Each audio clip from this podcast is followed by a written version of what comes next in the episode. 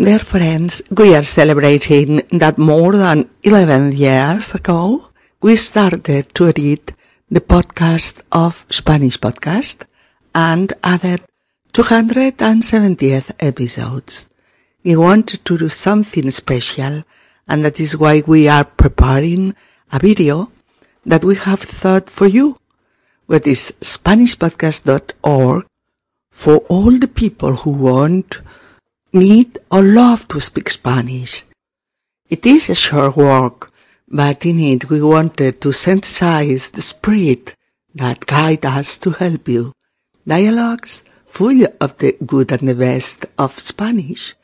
Real stories that make you uh, live our culture and our language with pleasure. Because communication is what we like the most and help you communicate in Spanish, what we do with real pleasure and what gives meaning to our work. Our slogan is We are language.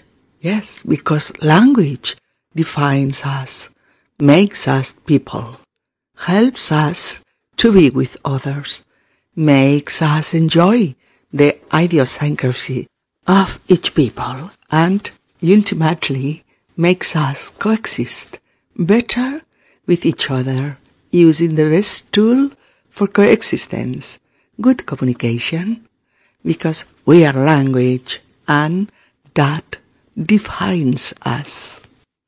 And because we believe in language, we do this podcast with all the free materials, including transcripts of the 270th episodes to date. We want to continue as before, and for that reason, we encourage you that if Spanish podcast has helped you improve your Spanish, if it has served as a tool for learning and evolution in the language, you also help us with your financial contribution to make our project sustainable. Very important collaboration to be able to carry out our work as we have been doing so far. Before Christmas, we will share with you the video celebrating the 11 years of Spanish podcast. We will tell you the details. Thank you. Queridos amigos, estamos celebrando que hace más de 11 años que empezamos a editar los podcasts de Spanish Podcast y sumamos ya 270 episodios. Hemos querido hacer algo especial y por eso estamos preparando un vídeo que hemos pensado para vosotros. Hemos pensado en lo que significa SpanishPodcast.org para todas las personas que desean, necesitan o aman hablar español. Es un trabajo breve, pero en él hemos querido sintetizar el espíritu que nos guía para ayudaros. Diálogos llenos de todo lo bueno y mejor del español, historias reales que os hagan vivir nuestra cultura y nuestra lengua con gusto, con placer. Porque la comunicación es lo que más nos gusta y ayudaros a comunicaros en español lo que hacemos con verdadero placer y lo que da sentido a nuestro trabajo. Nuestro eslogan es Somos lenguaje, porque el lenguaje nos define, nos hace personas, nos ayuda a estar con los otros, nos hace disfrutar de la idiosincrasia de cada pueblo. Y en definitiva hace que convivamos mejor los unos con los otros usando la mejor herramienta para esa convivencia, una buena comunicación, porque somos lenguaje y eso nos define. Y porque creemos en el lenguaje es por lo que hacemos este podcast con todos los materiales gratuitos, incluidas, incluidas las transcripciones de los 270 episodios hasta la fecha. Queremos continuar como hasta ahora y por eso os animamos a que, si Spanish Podcast os ha ayudado a mejorar vuestro español y os ha servido como herramienta de aprendizaje y de evolución en el idioma, nos ayudéis también vosotros con vuestras colaboraciones económicas para hacer sostenible nuestro proyecto. Colaboraciones, amigos, muy importantes para poder desempeñar nuestra labor tal como venimos haciéndola hasta ahora. Antes de Navidades compartiremos con vosotros el vídeo de celebración de los 11 años de Spanish Podcast. 12 la próxima primavera. Os contaremos los detalles. Y ahora vamos ya a nuestro podcast de hoy. Hello there friends and welcome to Spanish Podcast. I am Mercedes speaking to you from Barcelona. In our 260th episode, The Blamer, El Meteculpas, we start today a series of episodes dedicated to toxic people, people with whom you live daily and with whom uh, sometimes you don't know how to relate to them or how to put limits to their toxic action on you. We will be inserting these new, new episodes, sorry, about toxic people with our substantive stories. Today we analyze the so-called metaculpas, the guy who spends his life trying to blame someone who consents to him in order to better manipulate him. Hola queridos amigos y bienvenidos a Español Podcast. Soy Mercedes y os hablo desde Barcelona. En nuestro episodio número 267, el Mete culpas, iniciamos hoy una serie de episodios dedicados a la gente tóxica, gente con la que convives diariamente y con quien a veces no sabes cómo relacionarte o cómo ponerle límites a su acción tóxica sobre ti. Iremos intercalando estos nuevos episodios sobre gente tóxica con nuestras historias sobre subjuntivo. Hoy tratamos al llamado meteculpas, el tipo que se pasa la vida intentando culpabilizar a alguien que se lo consiente para así mejor manipularlo. El meteculpas, episodio número 267. ¡Vamos allá! ¡Ánimo! Amigo, amiga, ¿conoces el término psicológico de moda? Sí, sí, ese que estás pensando, el de gente tóxica, gente tóxica, ese tipo de gente de la que no paran de hablar los medios, sea la prensa, los libros, los blogs, eh, las páginas web de Internet, etc. Y describe este término, estas dos palabras, gente tóxica, describen a ese tipo de personas de las que nos gustaría alejarnos lo más rápidamente posible. Y también poniendo mucha distancia de por medio. ¿Qué? ¿Por qué? Pues porque, mm, dicho así familiarmente, no suelen ser buena gente. Y porque puede ser gente envidiosa, autoritaria, agresiva, manipuladora, negativa. Buf, la lista sería interminable porque, desafortunadamente, hay muchos tipos de personas tóxicas. Seguro que ahora mismo tú estás pensando, mm, igual que lo pienso yo, que, bueno, pero también yo a veces soy un poco manipulador, o me pongo agresivo, o puedo llegar a ser un egoísta en relación a algunos temas, mm, o me quejo de lo que no me gusta, y entonces ¿qué? ¿Soy una persona tóxica por eso? Mm, la respuesta es sí, porque en cierta medida todos somos un poco tóxicos en algunos momentos de nuestra vida. Bueno, algunos más que otros. Eso es verdad. algunos de manera más visible y otros ocultándolo, pero a verlos haylos.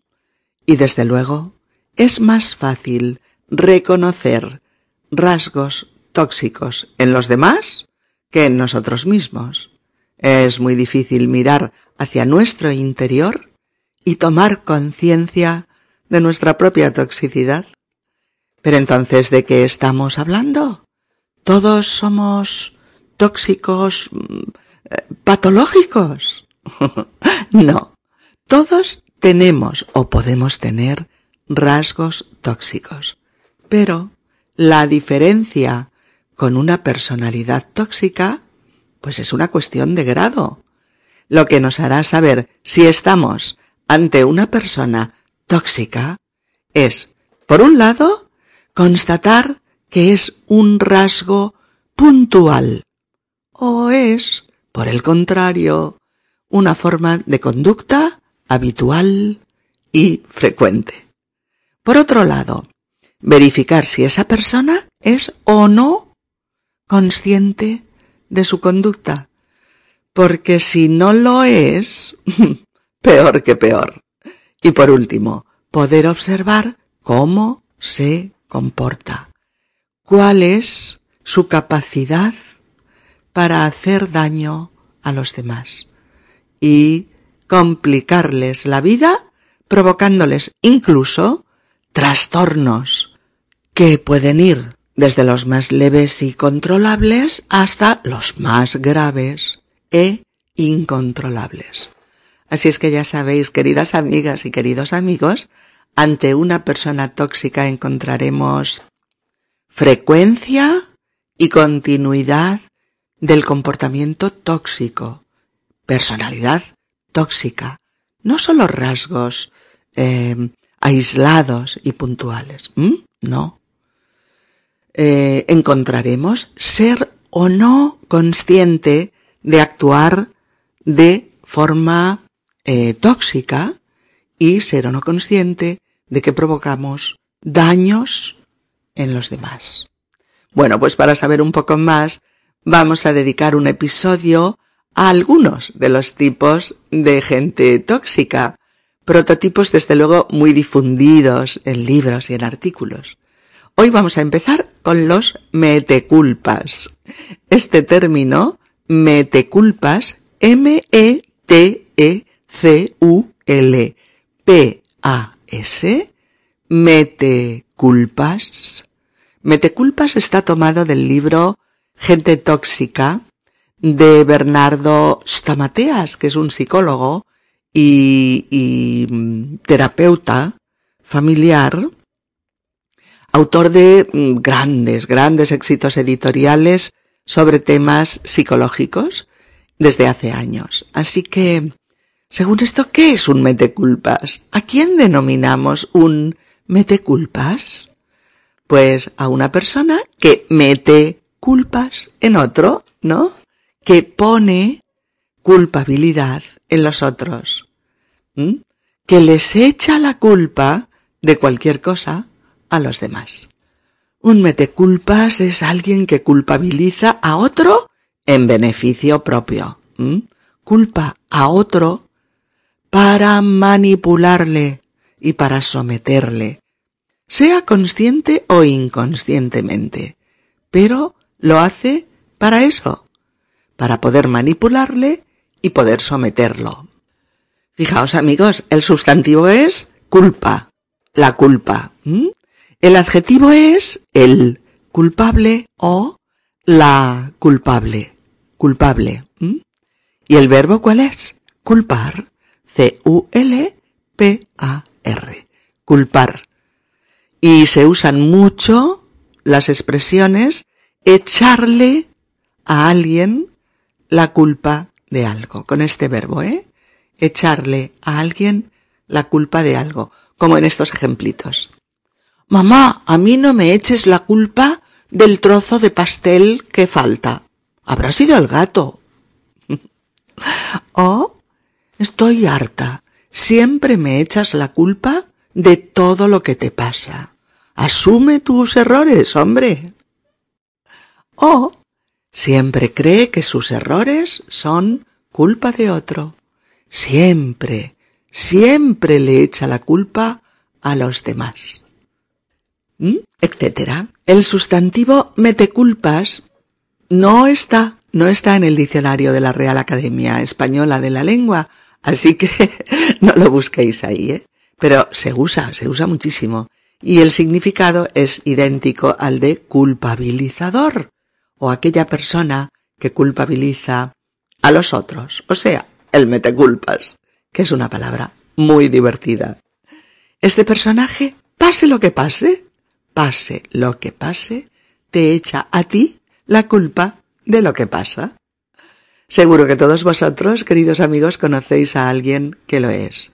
Y en cualquier entorno, ¿eh? Familiar, amistoso, laboral. ¿Quién no ha oído alguna vez a una madre o a un padre decir repetidamente, con todo lo que he hecho por ti, hijo, y ahora me pagas así? refiriéndose a, a un hijo o a una hija.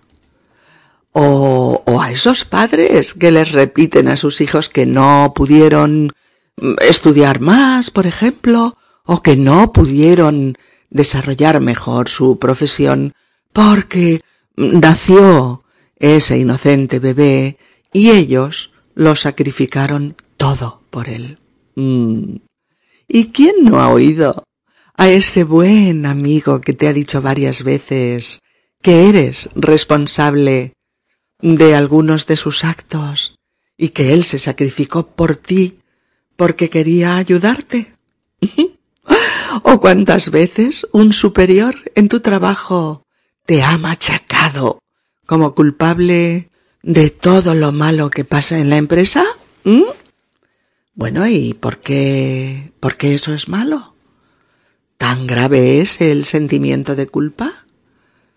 ¿Tan torturante llega a ser que alguien te culpe sistemáticamente de algo? ¿Tanto daño nos hace?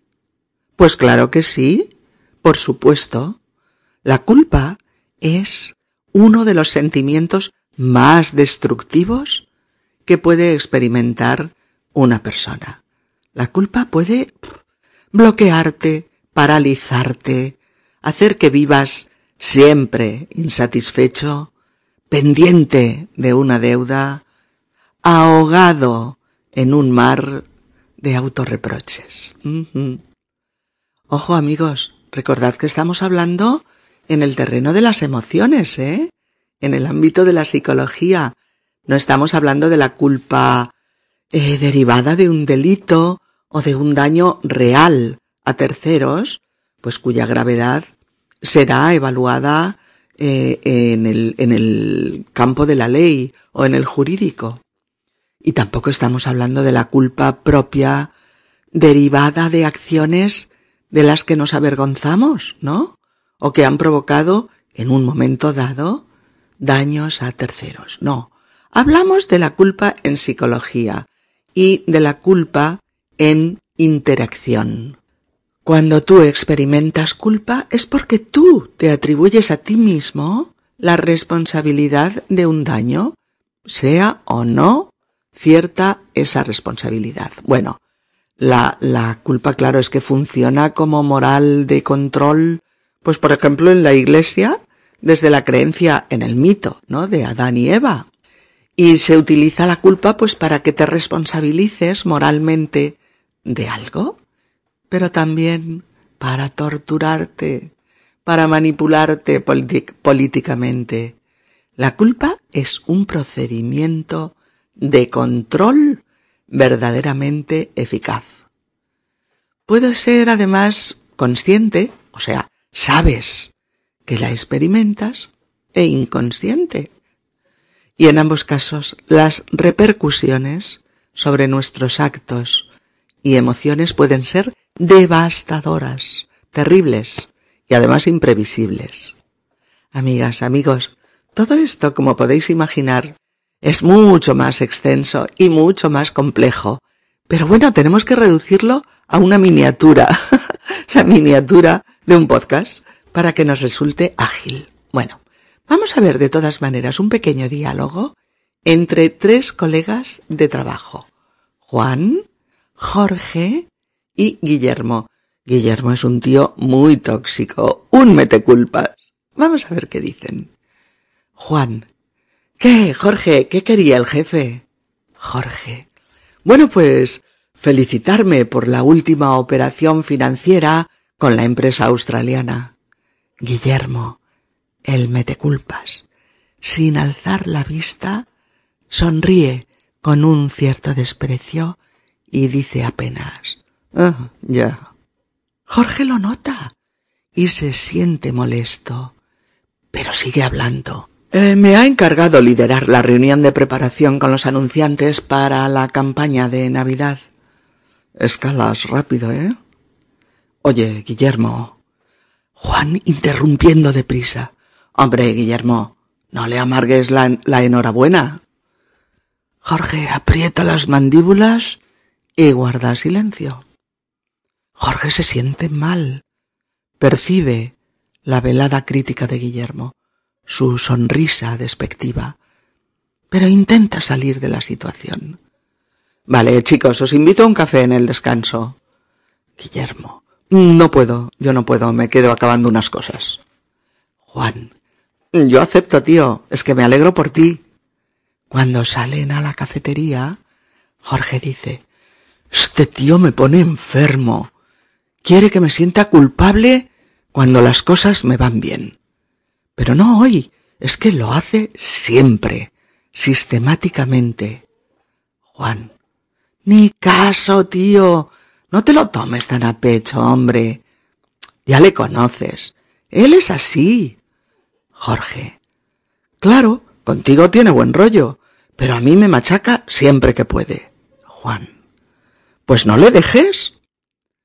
Queridas amigas y queridos amigos, ¿qué estamos planteando con esta conversación? ¿Qué os parece esta situación? Efectivamente, es una situación laboral en la que tres compañeros de trabajo comparten despacho. Uno de ellos, Jorge, está siendo recompensado por hacer un buen trabajo simplemente. Otro, Juan, se alegra por ello.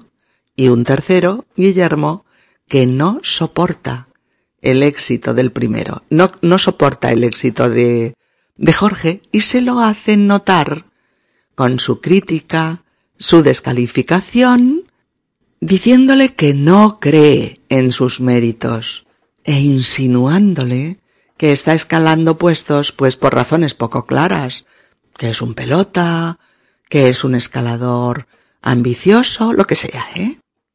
Cuando, cuando Juan, perdón, le pregunta a Jorge que por qué lo había llamado el jefe, diciéndole, ¿qué, Jorge? ¿Qué quería el jefe? Pues Jorge le contesta, bastante contento, pues felicitarme por la última operación financiera con la empresa australiana. La empresa española en la que trabaja Jorge ha logrado firmar un contrato pues muy beneficioso con una empresa australiana que le comprará sus productos a la empresa española, ¿eh? Y Jorge ha llevado las negociaciones de manera ejemplar y el jefe lo ha felicitado. Guillermo y Jorge no tienen buena relación Guillermo suele ser sarcástico, descalificador y distante con Jorge. Y además esto habitualmente. Jorge intenta pasar de Guillermo, pero este siempre está ahí para recordarle que no le cae bien. Es decir, Jorge no le cae bien a Guillermo. O sea, Guillermo no siente ninguna simpatía por Jorge. Y cuando Jorge explica la felicitación del jefe, Guillermo se queda como una estatua o casi, porque en realidad esboza una sonrisa que muestra un cierto desprecio. Ni siquiera levanta la vista para mirar a, a Jorge. Solo, solo, se le oye balbucear un oh, ya. Y obviamente Jorge lo nota y, y se siente molesto, claro. Pero sigue hablando Jorge eh, sigue hablando dirigiéndose ahora exclusivamente a Juan y le dice, me ha encargado el jefe liderar la reunión de preparación con los anunciantes para la campaña de Navidad. Es decir, el jefe le ha encargado, le ha hecho responsable, le ha encargado liderar la reunión en la que trabajará con los clientes que anuncian sus productos en Navidad. Liderar esa reunión es planificarla, dirigirla y negociar las decisiones a tomar. Antes de que Juan pueda decirle a Jorge que se alegra por ello, Guillermo le suelta. Escalas rápido, ¿eh? Escalas rápido, ¿eh? Escalar. Escalar en el ámbito laboral del trabajo es ascender, subir con malas artes. Es prosperar sin demasiados méritos profesionales. De hecho, cuando un empleado hace lo que sea, y no todo leal ni lícito, ¿eh? Para subir en el escalafón de la empresa, pues los otros suelen comentar de él con desprecio. Este tío es un escalador. O este tío es un trepa. Esto es lo que más se dice, ¿eh? Es un trepa. Escalar, trepar por las montañas es subirlas, ¿no? Pero escalar o trepar, trepar en la empresa o en el trabajo es ascender deprisa y utilizando todos los recursos posibles, algunos de los cuales pueden no ser del todo limpios. Así es que está claro, ¿no? Es un insulto. Así que fijaos, amigos, Guillermo, nuestro presunto colega tóxico, acaba de poner en entredicho la honestidad de Jorge. Le acaba de dar una patada en toda la boca. Claro, lo acaba de insultar. Ha ensuciado la felicitación del jefe con un comentario que anula los posibles méritos profesionales de Jorge y lo pinta como un tipo aprovechado, no fiable. Y Guillermo lo que quiere es que, por encima de todo, es hacerle sentir culpable, hacerle sentir culpable por ese pequeño éxito. Jorge, Jorge se cabrea, se enfada muchísimo. Le parece increíble que Guillermo haya dicho eso. Es que le parece intolerable. Y se cabrea mucho y por eso le dice, oye, pero antes de que continúe, y viendo lo que, lo que se avecina, Juan interrumpe diciéndole, hombre Guillermo, no le amargues la enhorabuena. ¿Mm? Pues sí, claro. si te acaban de dar la enhorabuena, las felicitaciones por un trabajo bien hecho, si te acaban de felicitar por ello, y a continuación el tóxico de turno te llama trepa, te dice que escalas deprisa, pues te han amargado la felicitación y te han machacado, claro. Jorge se contiene, aprieta las mandíbulas, pero guarda silencio. Guillermo también, porque claro, ya ha soltado su perla envenenada. ¿Para qué más? Jorge se siente mal. Está enfadado, le parece injusta e insultante la frase de, de Guillermo, pero hace pues un último intento de relajar el ambiente y de, y de salir de esa situación. Y dice, vale, os invito a café en el descanso. Pero Guillermo se apresura a decir, yo no puedo, me quedo acabando unas cosas. ¿Mm? Juan dice, yo acepto, tío, me alegro por ti. Al salir hacia la cafetería, Jorge no para de darle vueltas a lo que le ha dicho Guillermo. Se ha sentido mal y se siente mal ahora, todavía. Eh, le ha hecho sentirse culpable por ser bueno en el trabajo y por haber recibido una simple felicitación del jefe.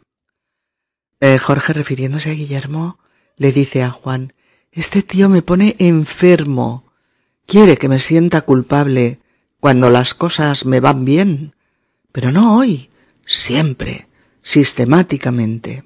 ¿Mm? Aquí sale todo, ahí está todo. Jorge usa esa frase coloquial de que algo o alguien te pone enfermo, te pone enfermo, cuando te resulta insoportable, odioso, negativo, no lo puedes soportar. Te pone enfermo.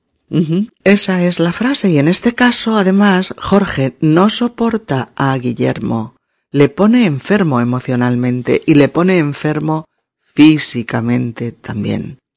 Le hace sentir mal. Guillermo, con su actitud, le hace daño a Jorge.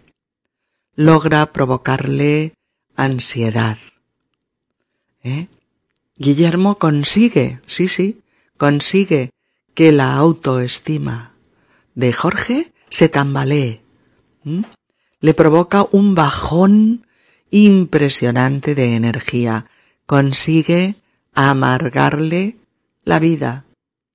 Y es que en todo eso son especialistas las personas tóxicas, amigos, en destrozar la autoestima de su víctima, en hacerle daño, en robarle la energía y en amargarle la vida.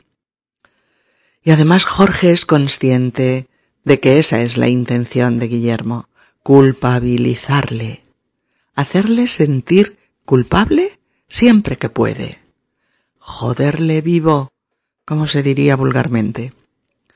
Y añade que eso no, no ha pasado hoy solamente, puntualmente, sino que pasa siempre, sistemáticamente. Juan intenta quitarle importancia y le dice, ni caso, tío.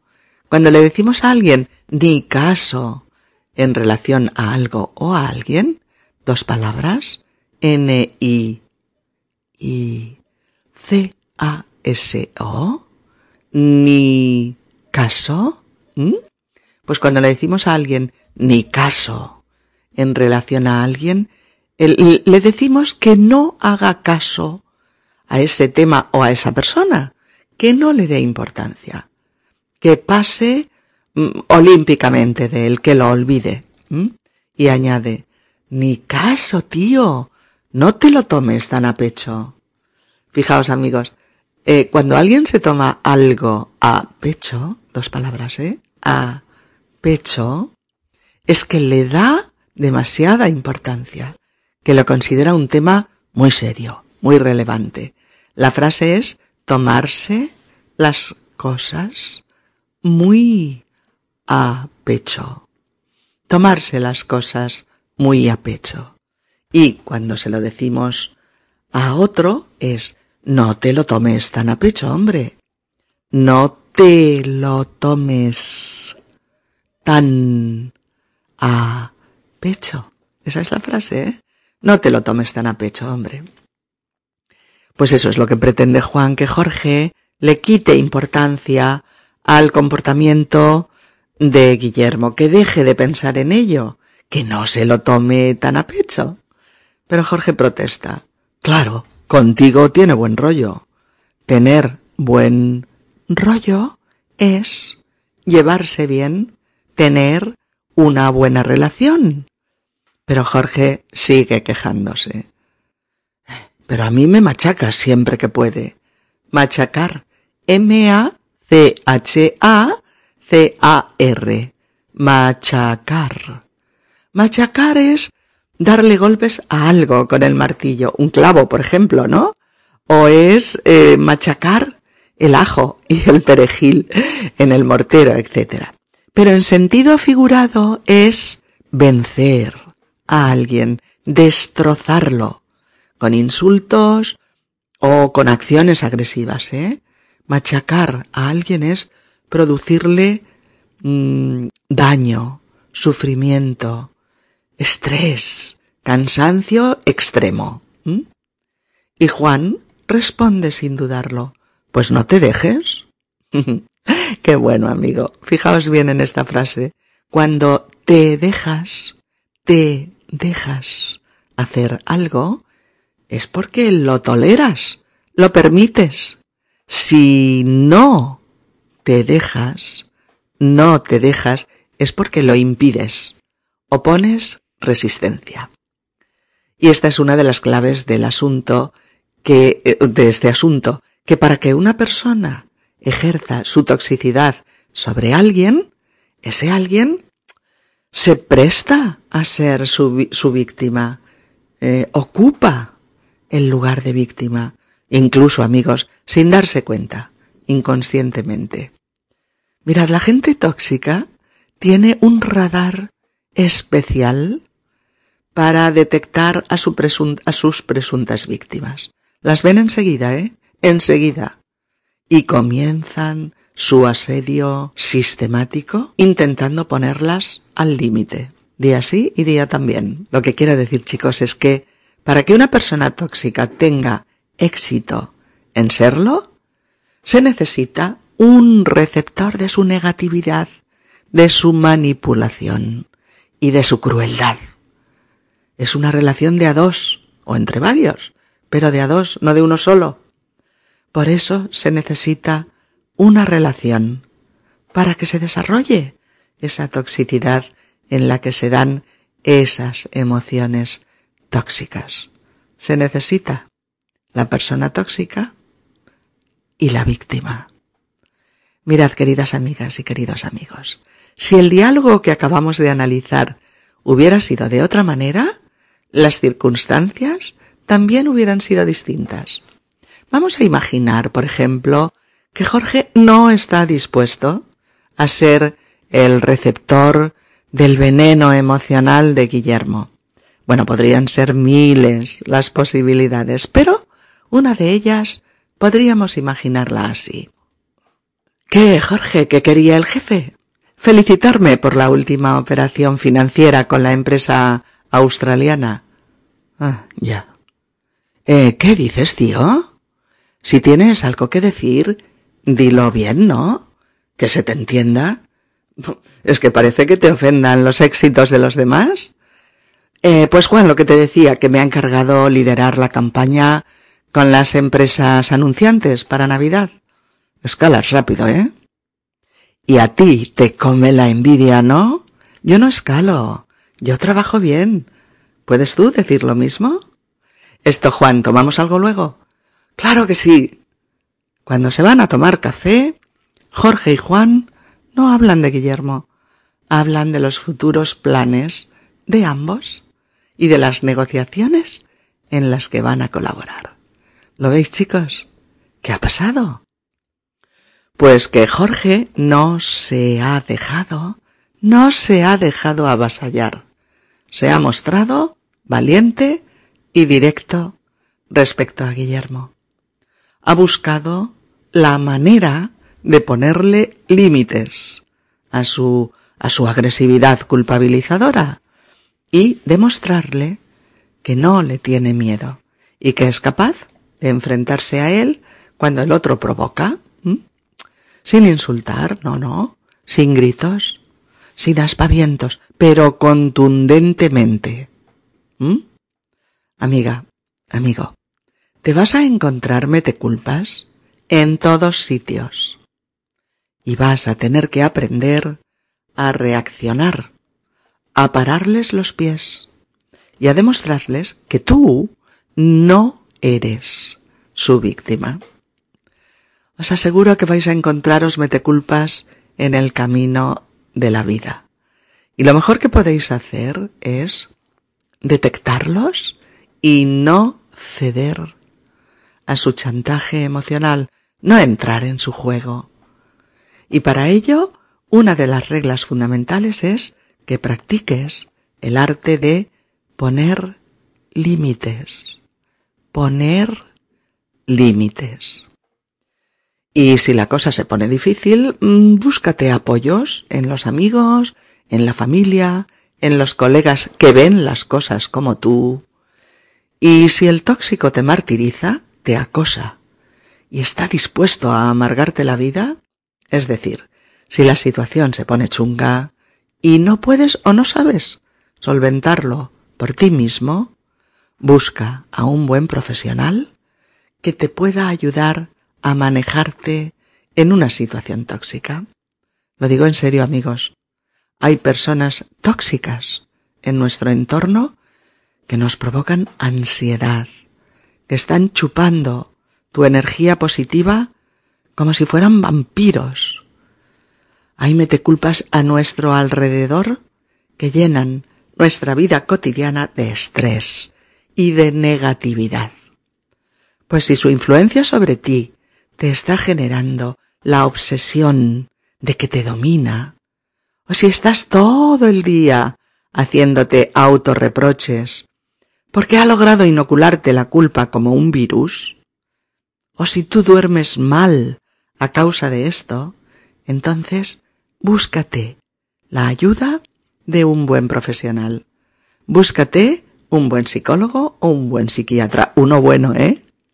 Que te ayude a conocerte mejor, que te ayude a ver la situación en perspectiva, ¿no? Y a encontrar las claves para poder gestionar mejor ese tipo de situaciones eh, y disminuir o eliminar la ansiedad. Búscate a alguien que te ayude a poner límites, a ser claro y asertivo y que te ayude a vencer eficazmente tus propias inhibiciones. Este podcast, amigos, es un pequeñísimo porcentaje del tema, pero quizá es interesante una ligera pincelada de, de este tema para tomar algún tipo de conciencia sobre nosotros mismos y sobre quienes nos rodean. Hasta muy pronto, amigos. Un fuerte abrazo para todos. Chao. Y si este podcast te ha resultado útil y te ayuda a progresar con tu español, puedes tú también ayudarnos a continuar con futuros podcasts haciendo una donación, a donation, en la página de inicio del sitio web de Spanish Podcast, www.spanishpodcast.org, org, donde pone ayuda a mantener esta web, donar. Please help support my ongoing podcast by making a donation. The sole support for my work comes from listeners like you. It is easy to donate. You can donate by going to Spanish Podcast, www.spanishpodcast.org, O-I-G, and choose the option Donar. Hasta la próxima. Chao, amigos.